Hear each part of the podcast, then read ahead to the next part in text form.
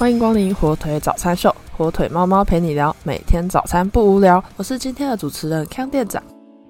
农历新年假期是从二月八号星期四放到二月十四号星期三，一共休息七天。但是你注意到了吗？没错，年假的最后一天，二月十四号就是西洋情人节啦。对于一般人来说，应该觉得哦，就只是两个节日叠在一起吧。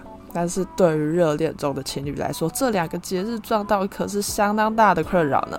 所以今天就一起来聊聊看，有什么样的好办法来解决这两大重要节日撞期的问题吧。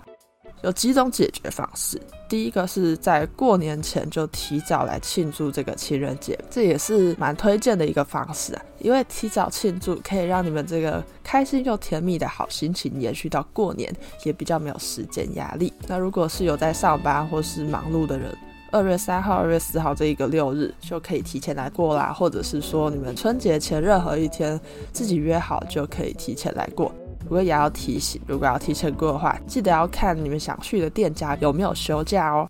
那第二种呢，就是在情人节当天准时庆祝啦。如果能够在情人节当天相聚，当然是最浪漫的。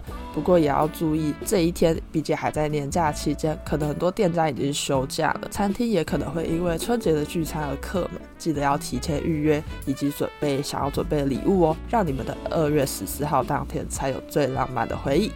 那第三种方式是双方取得共识，约好一起过完年后再来庆祝这个情人节，也是一个蛮棒的选择。只要双方沟通好，双方都可以接受，那也是一个很棒的庆祝方式。不过二月十四号过后才庆祝的话，可能有一些想要定制的礼物啊，或者是什么情人节餐厅活动这些，就还要特别留意还有没有持续的进行这些活动哦。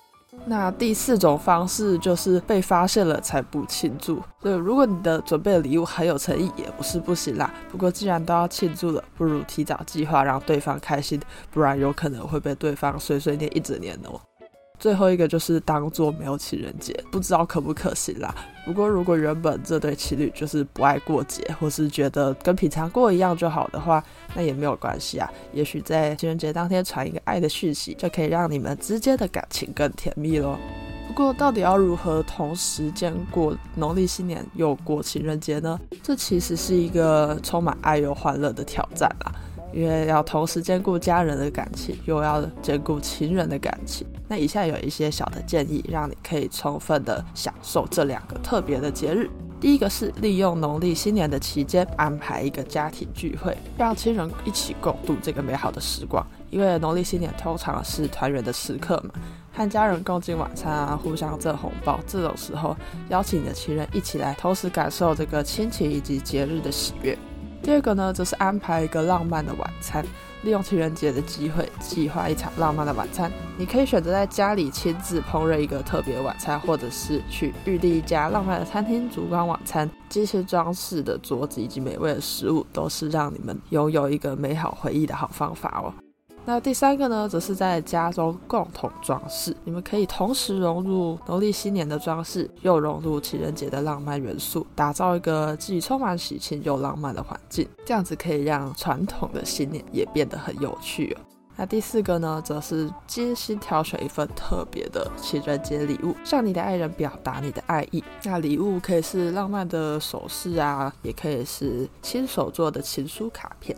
或者是一起制作的回忆录，或者是你知道对方特别喜欢的东西，这些礼物只要是用心准备的，一定都可以成为一个美好的回忆，让你们一起度过这个特别的日子。那最后呢，也可以共同安排一个有趣的活动，让你和爱人都可以在这两个节日当中一起找到乐趣。那这个活动可能是，如果是有孩子的，就可以安排一个亲子活动，或者是去看一场浪漫的电影、出外郊游旅行，这些活动都可以拉近你们的感情，让这两个节日同时变得很难忘哦。不过其实啊，只要双方都有共识，什么时间、什么日子庆祝都很好。不过如果你知道你的另一半是喜欢仪式感以及惊喜感的类型，那就建议你提早准备、提早过啦，才不会在过年期间你还要烦恼怎么庆祝情人节哦。那更重要的是，要根据你们双方相处的模式以及喜好来平衡这两个日子要庆祝的方式，这样子才能同时感受到农历新年的热闹以及情人节的浪漫，创造出一个充满爱与欢笑的回忆啊！不过啊，如果是没有另一半的单身人士，也不用担心啦，因为二零二四年被称为是单身狗最快乐的一年，这是网络上的戏称啦。为什么呢？因为二零二四年的二月十四号情人节是农历新年的初五，加上还在春节放假中，比较不用孤单的感受情人节看别人成双成对那种滋味。再加上一个好消息，听清楚了，二零二四年只有一天补班日，春节连假只需要补班一天。其余的四月四号儿童节、清明节、中秋节、国庆日都不需要补班哦。对于单身的人士来说，真的不用担心啦。或许今年你就脱单了。